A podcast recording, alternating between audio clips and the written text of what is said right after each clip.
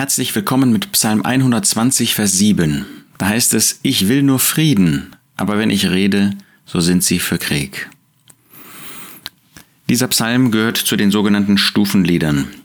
Das sind Psalmen, die von dem künftigen Überrest, wenn die Gläubigen der heutigen Gnadenzeit, der christlichen Zeit in dem Himmel sein werden, wenn wir entrückt sein werden, wenn dann Gott wieder anknüpfen wird mit seinem Volk Israel, mit dem Volk der Juden, dann wird er in ihnen einen Überrest erwecken, die sich beugen werden, die sich zu Gott wenden werden, die ihre Sünden bekennen werden, die die Sünden des Volkes bekennen werden und die Frieden suchen.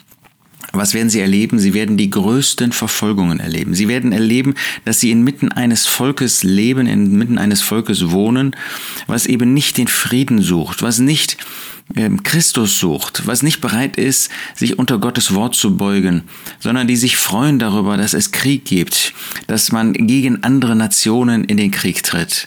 Sie, sie suchen den Frieden, aber wenn sie reden, dann werden sie feststellen, dass ihre Volksgenossen, dass sie den Krieg suchen.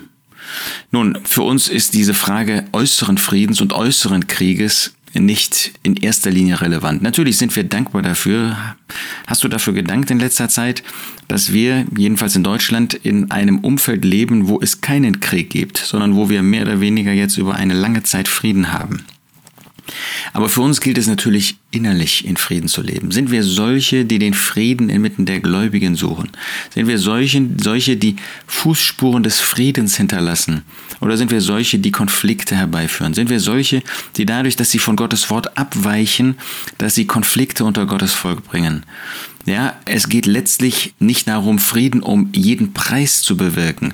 Nein, entscheidend ist, dass wir Gottes Wort gehorsam sind, dass wir das, was Gott uns in seinem Wort über den persönlichen Glaubensweg und auch über das gemeinschaftliche Glaubensleben sagt, dass wir das ernst nehmen und zu verwirklichen suchen. Aber sind wir solche, die den Frieden inmitten der Brüderschaft, inmitten der Gläubigen suchen, oder ist es uns egal? Ähm, ist es uns egal, wie die Reaktionen sind?